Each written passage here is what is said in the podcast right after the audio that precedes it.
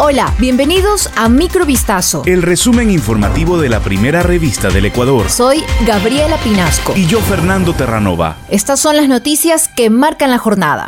Por unanimidad, la Comisión Pluripartidista Ad hoc, que evalúa la gestión de la presidenta de la Asamblea Guadalupe Llori, aprobó un informe que recomienda la destitución de su cargo. La decisión se tomó este miércoles pasado el mediodía, luego de una reunión de la comisión para analizar y resolver la denuncia presentada por el asambleísta del Partido Social Cristiano, Esteban Torres, en contra de Guadalupe Llori. La denuncia sostiene que Llori habría incumplido los artículos 129 y 140 de la ley legislativa relacionados a los procedimientos para dar paso a pedidos de apelación a la presidencia de la Asamblea y convocatoria a sesiones del Pleno. Por esta razón, la principal recomendación del documento aprobado es que Yori sea destituida como presidenta de la Asamblea.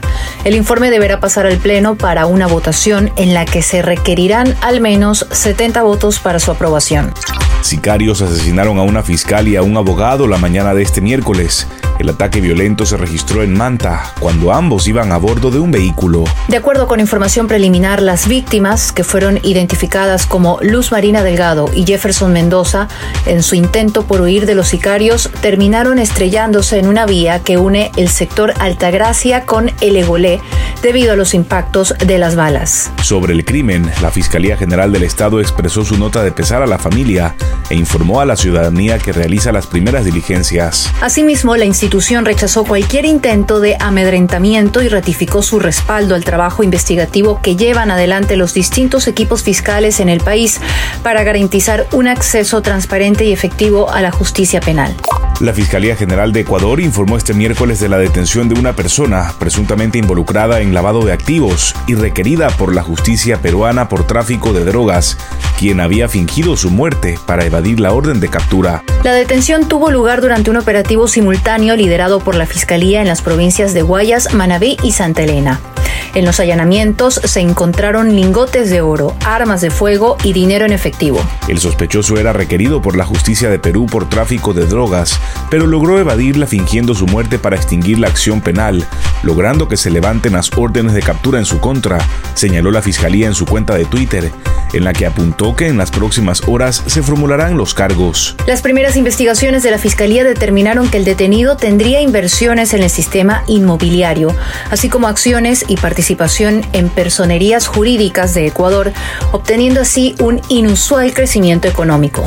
Un estudiante fue asesinado al salir de clases en los exteriores del plantel educativo Juan Bautista Aguirre, en Daule, provincia del Guayas. Momentos antes del violento hecho ocurrido la noche del martes 24 de mayo, los asesinos esperaban en una parada de buses a que su víctima culminara su jornada en la sección nocturna. Los sicarios ejecutaron varios disparos contra el joven en presencia de otros alumnos que se encontraban en el sitio.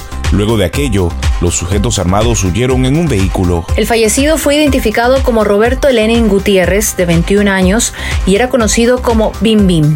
Según información preliminar, en la escena del crimen se hallaron cinco indicios de bala, mientras que el fallecido no registraba antecedentes penales.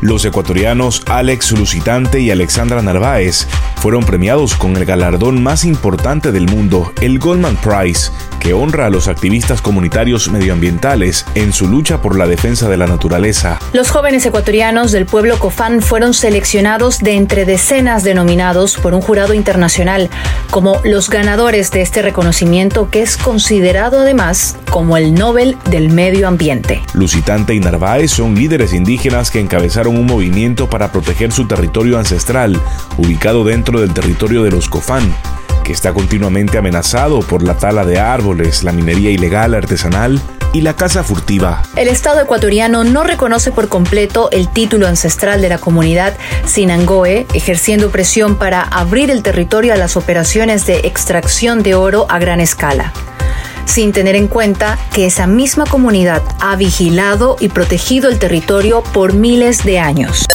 Esto fue Microvistazo. El resumen informativo de la primera revista del Ecuador. Volvemos mañana con más. Sigan pendientes a vistazo.com y a nuestras redes sociales.